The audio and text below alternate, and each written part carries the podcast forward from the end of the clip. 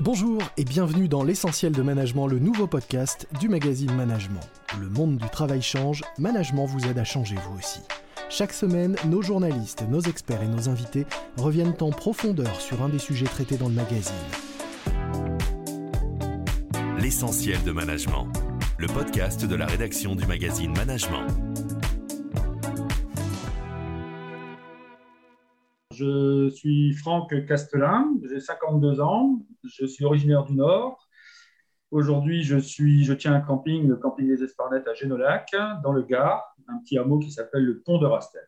Vous étiez où? Vous faisiez quoi précisément? Euh, Et que s'est-il passé euh, quand euh, vous avez commencé à entreprendre la démarche de, de reconversion, de changement? À 40 ans, bon, j'étais dans le Nord à l'époque. J'ai fait une activité commerciale pendant 20 ans dans, la fourniture industrielle avec plusieurs entreprises à l'époque, mais très bien. Euh, surménage un peu fort, on va dire, dans ce milieu commercial euh, avec du management. Et à 40 ans, ben, euh, voilà, pétage de câble des 40 ans, hein, comme beaucoup ça arrive. Et reconversion totale, j'ai tout plaqué, tout vendu, tout fait. Je suis parti avec mon argent, et ma caravane, et mon camion et ma moto, et je suis parti dans les Cévennes pour trouver une affaire. Une affaire dans euh, le tourisme, oui, et dans la nature surtout, pour pouvoir, euh, pouvoir vivre, être heureux euh, là-dedans. Et après la prospection très forte que j'ai pu faire pendant quelques mois, j'ai trouvé des affaires évidemment à mon image et à mon, à mon niveau financier, parce qu'aujourd'hui, les campings, c'est très cher. Et à l'époque, j'avais un budget, donc je me suis mis dans mon budget. Et au bout de, maintenant, j'entame la 11e année donc, de, refaire ce, camping. J'ai galéré au départ avec euh, beaucoup de travaux de mise en place et à refaire les choses. Mais aujourd'hui, tout est fait, tout est clean, tout est carré. Et que ça dure comme ça encore quelques années, tout ira bien. Mais pourquoi pas changer d'activité euh, demain? Pourquoi pas? C'est pas gênant. Pourquoi vous avez euh, voulu euh, reprendre un camping? C'était euh, c'était le projet initial ou ça a évolué au fil du temps? Alors, j'ai ciblé en fait plusieurs activités dans le tourisme en étant, pouvoir, pouvant vivre dans la nature et être dehors tout le temps parce que j'étais toujours en voiture avant ou dans les bureaux et tout ça. Et j'ai voilà, bon, j'ai toujours vécu avec mes parents à l'époque euh, en camping-car, euh, en caravane, etc., dans les campings. Ça m'a toujours plu. Et quand j'ai quitté le Nord, je me suis installé dans un camping parce que bah, je pas d'habitation. Je suis parti comme un, comme un nomade, on va dire, avec une caravane, un camion, avec tout ce qu'il fallait dedans. Et bah, en fait, quand j'ai vu cette activité, j'ai dit, c'est ça que je dois faire. Je me suis bien sorti là-dedans et je regrette pas. Vous l'avez euh, trouvé comment euh, cette affaire? Donc cette affaire, j'ai, quand je suis arrivé dans la région, j'ai commencé à prospecter. C'est une chose que je savais faire de toute ma vie. Hein. J'ai fait ça dans mon activité professionnelle.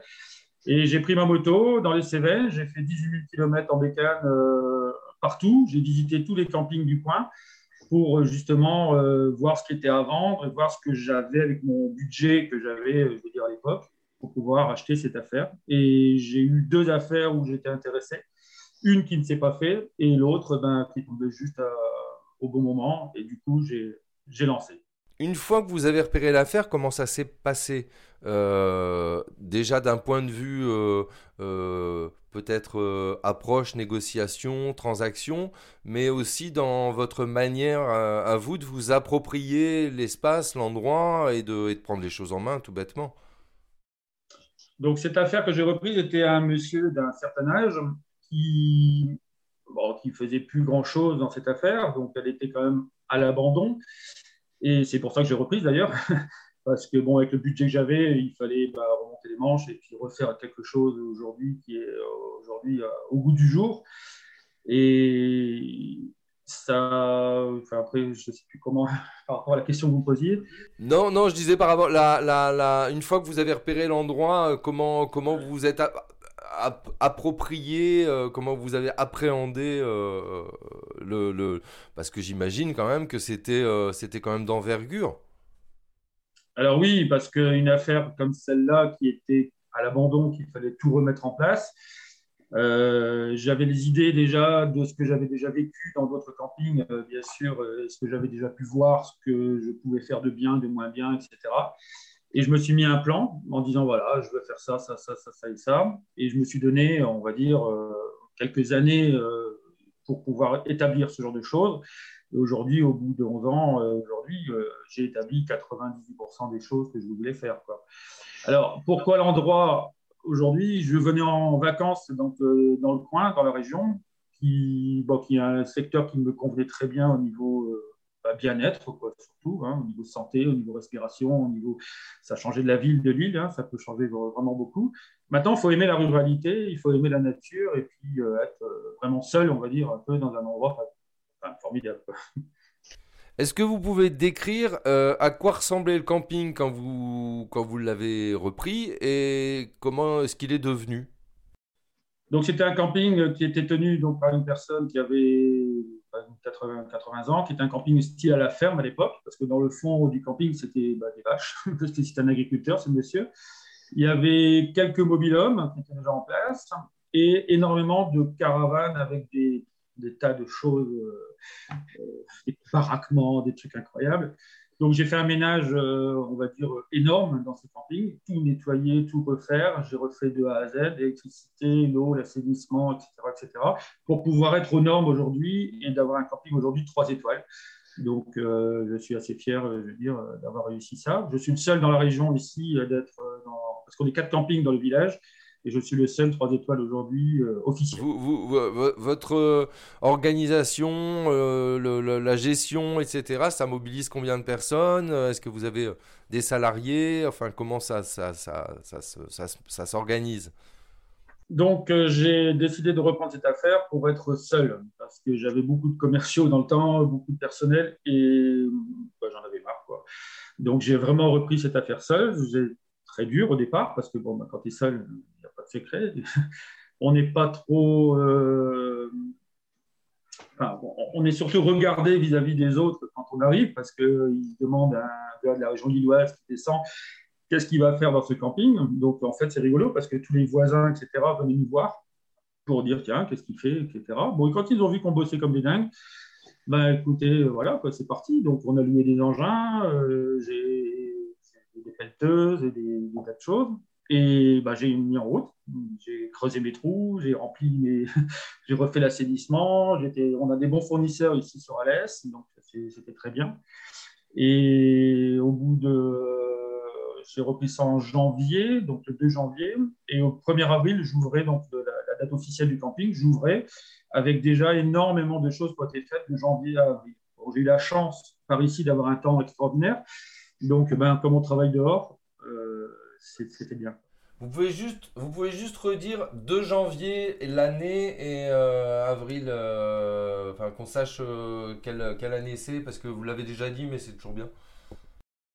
Donc j'ai repris ça le 2 janvier donc 2012 et l'ouverture du camping c'est toujours le 1er avril. Je suis ouvert du 1er avril au 15 novembre. Donc après le 15 novembre, ben, il y a des tas de travaux à refaire tous les ans, donc euh, nettoyage, entretien, euh, élagage des arbres, ramassage des feuilles, euh, remettre en place pas mal de choses, et aussi prendre des vacances, parce que pendant que les gens sont en vacances avec nous ici, moi après, quand je ferme, je prends le congé donc, pendant l'hiver.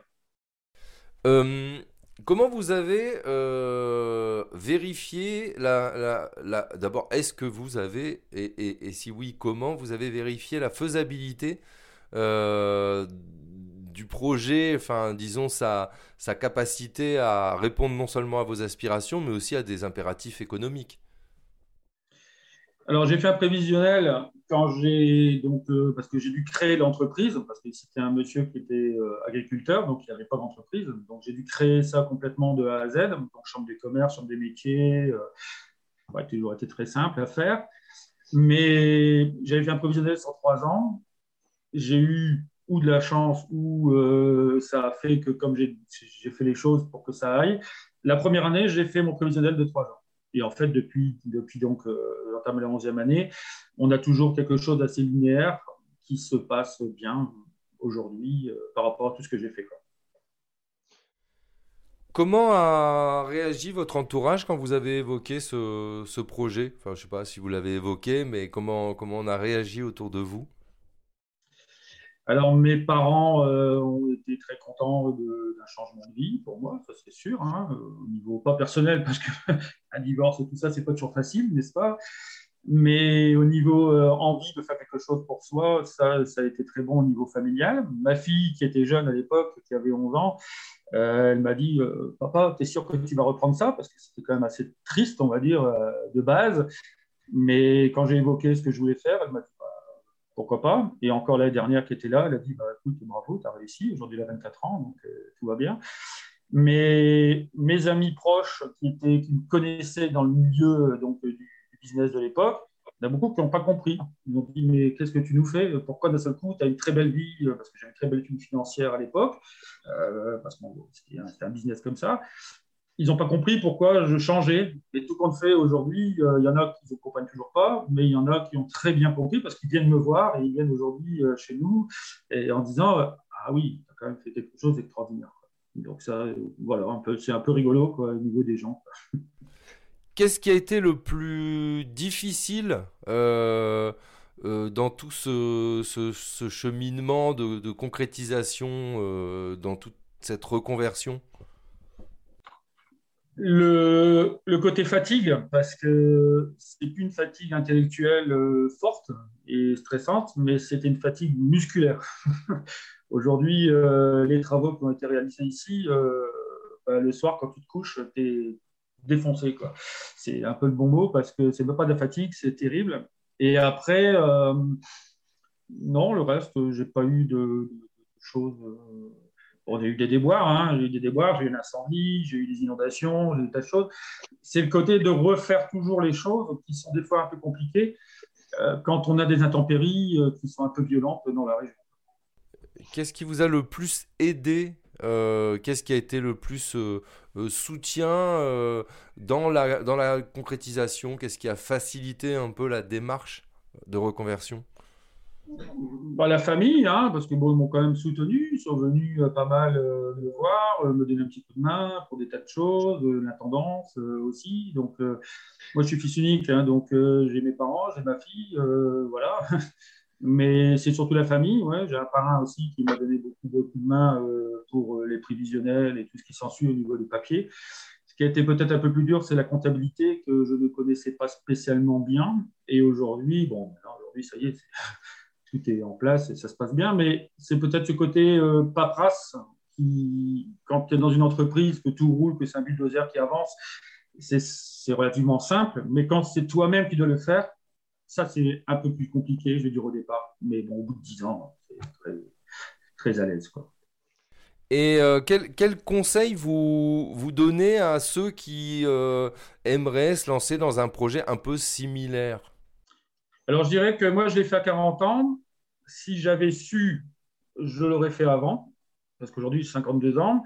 Euh, j'aurais peut-être fait un gros crédit pour pouvoir le mettre en route plus tôt pour pouvoir profiter plus, parce qu'aujourd'hui, c'est quand même très agréable. Au bout de 10 ans, on profite de la vie, on est dans un endroit, comme j'ai dit, euh, extra.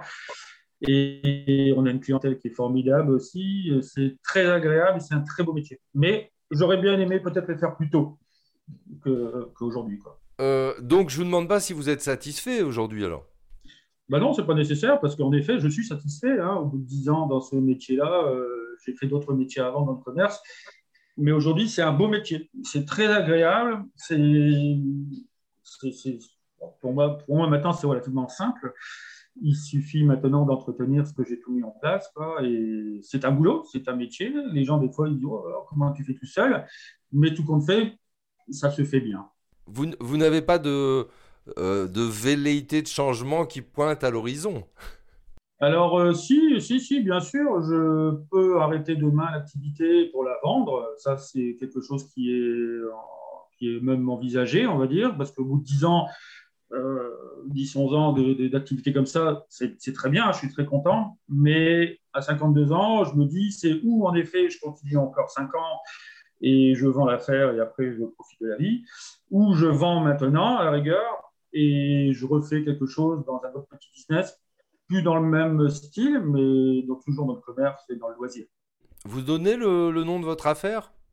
Oui, bien sûr. Donc, ça s'appelle le camping Les Esparnettes. C'est à Pont de Rastel, donc la commune de Génolac, dans le Gard. Donc voilà, vous voyez, on a les, beaux t-shirts hein, marqués, le nom, etc. Euh, voilà, c'est une petite affaire euh, avec des bons clients, très gentils, très agréables. C'est très familial. Et on a une belle rivière, on a une belle piscine, on a un bar, on a, tout ça. Quoi. Donc euh, voilà, tout, bel endroit sympathique où on a quatre campings dans, le département, dans, dans, le village. Donc ça remue énormément et ça brasse beaucoup de monde. C'était L'essentiel de management, le podcast de la rédaction du magazine Management.